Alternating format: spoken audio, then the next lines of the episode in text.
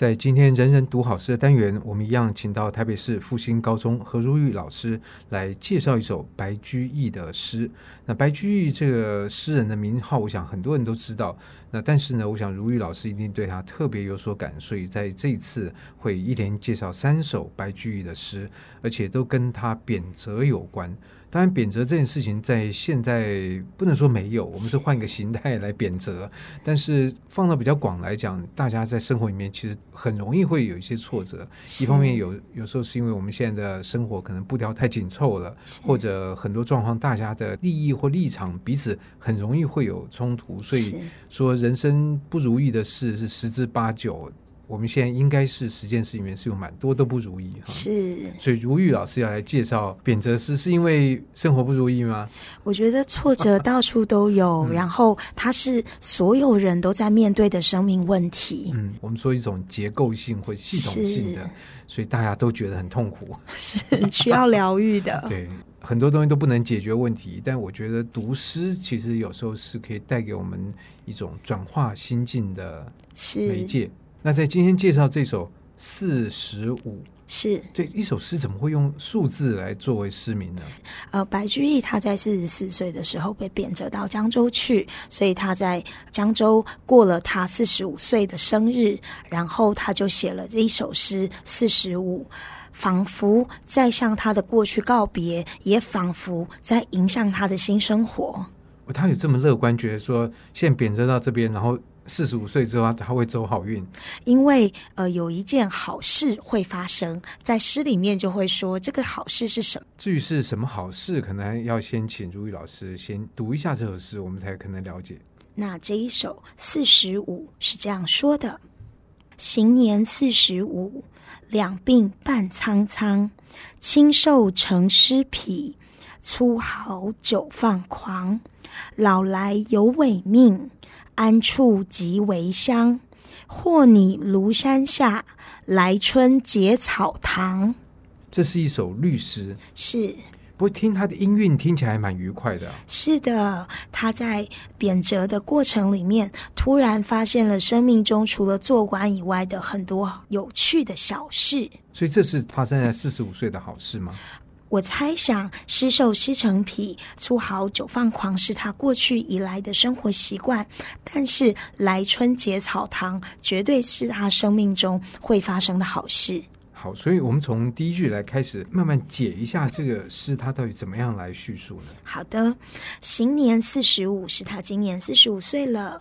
两鬓半苍苍，是他。鬓发花白，那古代在唐代的诗里面，常常把鬓发花白当成是力气也衰退的一种表征，所以是一个老化的象征。是的，生命老化，就像上一次我们讲杨万里的诗说牙疼，这也是一种老化的表征。嗯、两鬓半苍苍的这个时刻，他发现自己清瘦尸成癖。白居易之所以被称为尸癖，他的出处也是来自于这里。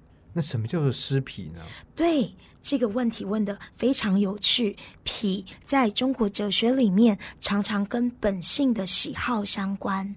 当他在当官的时候，在朝廷里面做谏官的时候，他可能关怀的是国事家事天下事，他在写的、在思考的都是新乐府。可是到了现在，他在贬谪的时候，他回来写贴合他自己生命内在的诗的时候，就有了这些非常深刻的禅诗，或者是描写景物的诗，描写生活细节的诗，内心就有了一种生命的自觉的美。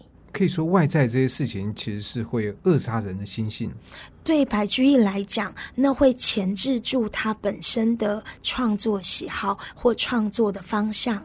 所以，当他把这些东西拿掉的时候，他就这个等本性得以抒发。是他在诗里面是这样子写的，他在散文里面也这样写。他说：“性本好秋山，就是有这样的意味。我没有那么喜欢当官，我的本性还是，比方说他会用野性啊，或者是山野之性啊，这样子来说，他对居处于山林的喜好。”所以白居易这样的人，大概在今天叫他去当个公务员啊，或者是这个朝九晚五，大概会有点痛痛苦，他当一个比较 SOHO 族会比较适性一点。他可能真心所崇尚的是这样的生活。那接下去呢？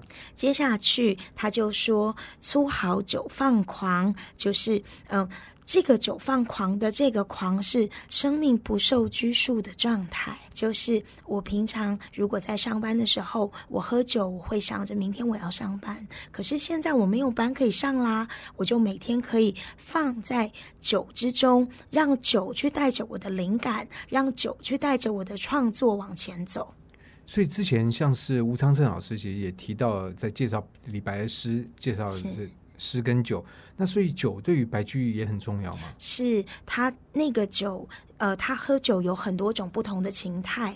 这里的酒放狂是不受拘束的。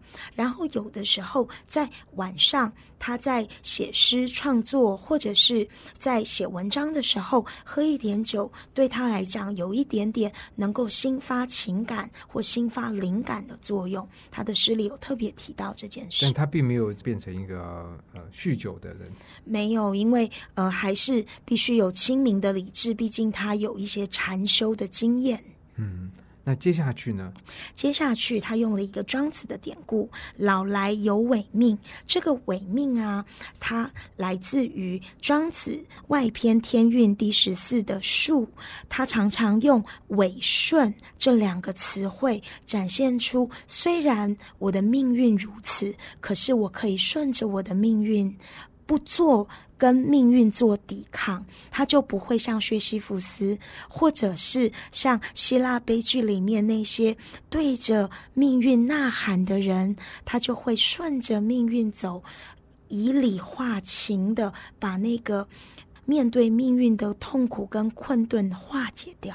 这有点像太极拳哈。是的，嗯，是，就是力道来，你不要直接跟他对冲，而是要想办法把它转，把它化掉。是的，所以他讲了一句非常好玩的话：“老来有萎命。”这个“由”是特别能够理解命对我们的限制，也理解自己的天命。我现在其实对这个慢慢有点体会。孔子说“知天命”，不是说积极的知道什么东西，而是知道。你的限制其实在哪里？是、嗯、这个伪命常常代表了一种一种朝廷对我，或者是国家社会对我的拘束。我知道这个拘束，可是他用庄子的思维，知其不可奈何而安之若命的态度，我改变不了，那我就随顺着他来。这随顺因缘，然后他借此来平和他自己的这个生活。是，所以他下面就讲了“安处即为乡”。这个苏东坡未来会写词，就用了这一句话：“此心安处是吾乡。”我心安顿的地方，这就是我的乡。这个乡当然是指故乡。可是什么是故乡呢？祖先所居的地方，或者是自己出生的地方，来自于自己生命的根源。所以他安顿的地方，就像是找到了自己生命的根源那样的安顿。所以这句话很有意思，因为它隐含着意义是，故乡其实是带着走的。是，嗯，但是前提是你要心安。如果你心不安，你其实回到故乡，那故乡也是异乡。是，所以这个安处即为乡的这个乡，就是心安顿的地方。嗯，不过他对于香这样的解法，在之前有人。这样来解吗？也有像是在呃无何有之乡，或者是嗯、呃，我们对于乡、对于祖先，或者是对于出生地的这个怀念缅怀，常常也都落实在我们生命中的安顿。这个是一种好像是中国文学里面常常触及的命题。对，而且可能人的。个性也是因为，因为人其实对于有些东西，他的固着性会很强，是的。可是他的改变能力也很惊人。像我看这个李明聪，他那个我在市场待一整天，他其实到了市场去，他碰到了有一些嫁到台湾很久的这个，我们还说这个外籍新娘，是。其实他们就提到，他们回到印尼去，发现呃不习惯。对，他乡才是故乡。嗯，对，所以对他来讲，其实他在台湾。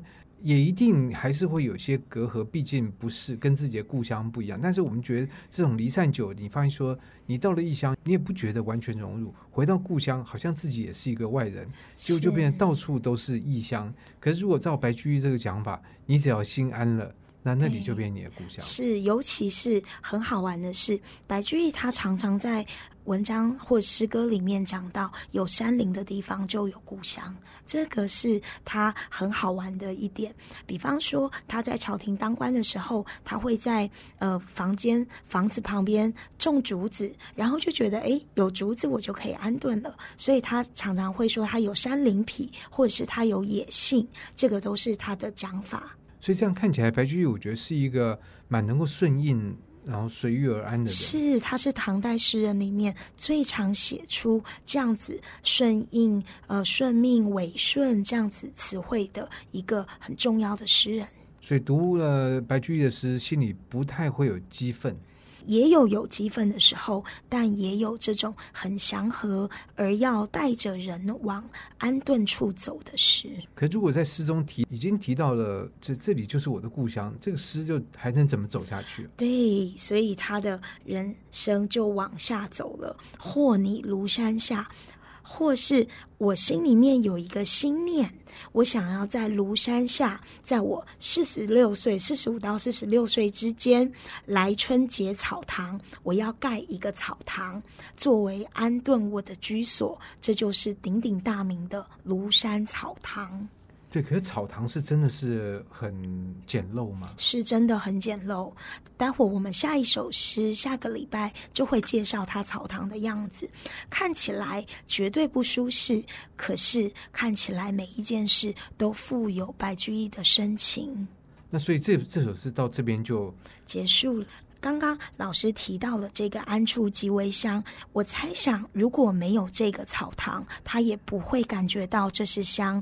未来他在回到朝廷之后，四五十岁回到朝廷之后，他会当大官，他的生活会非常的安泰，一帆风顺。可是，在他最安泰的时候，他心里面却常常怀念这座草堂。所以人是一个很矛盾的动物，很有趣的。对，你在此有时候就想着比，那在彼呢想着此。对对，可是对于白居易来讲，或许那个草堂已经在他心里面。建立起来是那个是他内在的房子，就好像荣格他说他为自己的灵魂盖房子，好像要把这边多加一道窗，那边多加一小岛屿，然后或者是哪边加一座塔，才表现他灵魂的完整。而这个白居易常常就在草堂的布置里面展现出来一个完整内在的宇宙。所以在今天我们介绍白居易这首四十五，但是我想听众大概有些人说不定过了四十五，有些还没有到四十五，但是没有到的总有一天会到，是、呃、可以预先做准备。这样我们到四十五那一天会发现心里面有一座草堂，可以安顿我们的心灵。是，那今天谢谢如玉老师帮我们的介绍，谢谢各位。